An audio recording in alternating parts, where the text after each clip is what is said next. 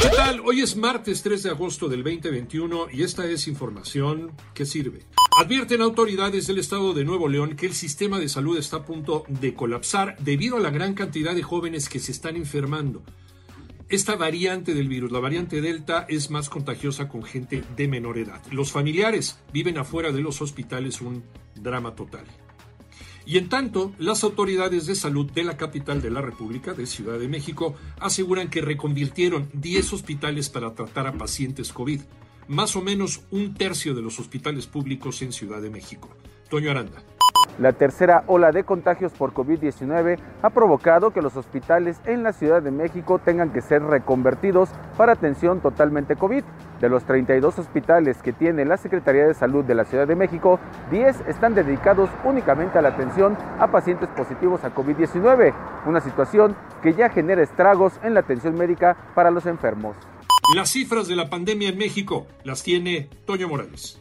Efectivamente, fíjate que eh, suman 241.279 decesos por COVID-19, es decir, 245 más en las últimas 24 horas y se acumulan 2.861.498. Eso significa que se registraron 6.506 nuevos casos en tan solo un día. La Ciudad de México, el Estado de México, Nuevo León, Jalisco, Veracruz, Tabasco, Guerrero y Quintana Roo son las entidades con mayor número de casos activos seguidos de Sinaloa, San Luis Potosí, Nayarit, Sonora, Oaxaca, Guanajuato, Michoacán, Colima, Puebla, Hidalgo, Tamaulipas, Baja California Sur, Querétaro, Yucatán, Coahuila, Durango y Zacatecas, con más de mil casos activos, concentrando el 96% de los casos activos en el país. La pandemia todavía no termina. México va por la de bronce contra Japón después de perder contra Brasil. Alex Cervantes.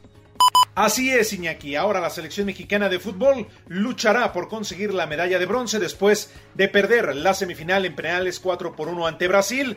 El equipo mexicano peleó, luchó, compitió, pero no le alcanzó. Las mejores oportunidades las tuvo el Scratch du Oro y después en los penales fueron contundentes, fueron fulminantes a pesar de la buena actuación del guardameta Guillermo Ochoa.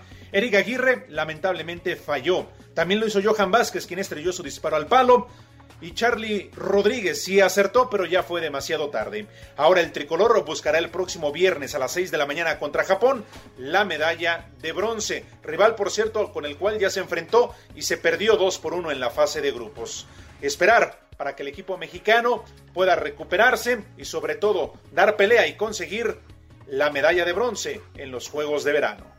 Escúchanos de lunes a viernes de 6 a 10 de la mañana por 88.9 Noticias, por tu estación favorita de Grupo Asir y a través de iHeartRadio. Que tengas un extraordinario día a vacunarse y a seguirse cuidando.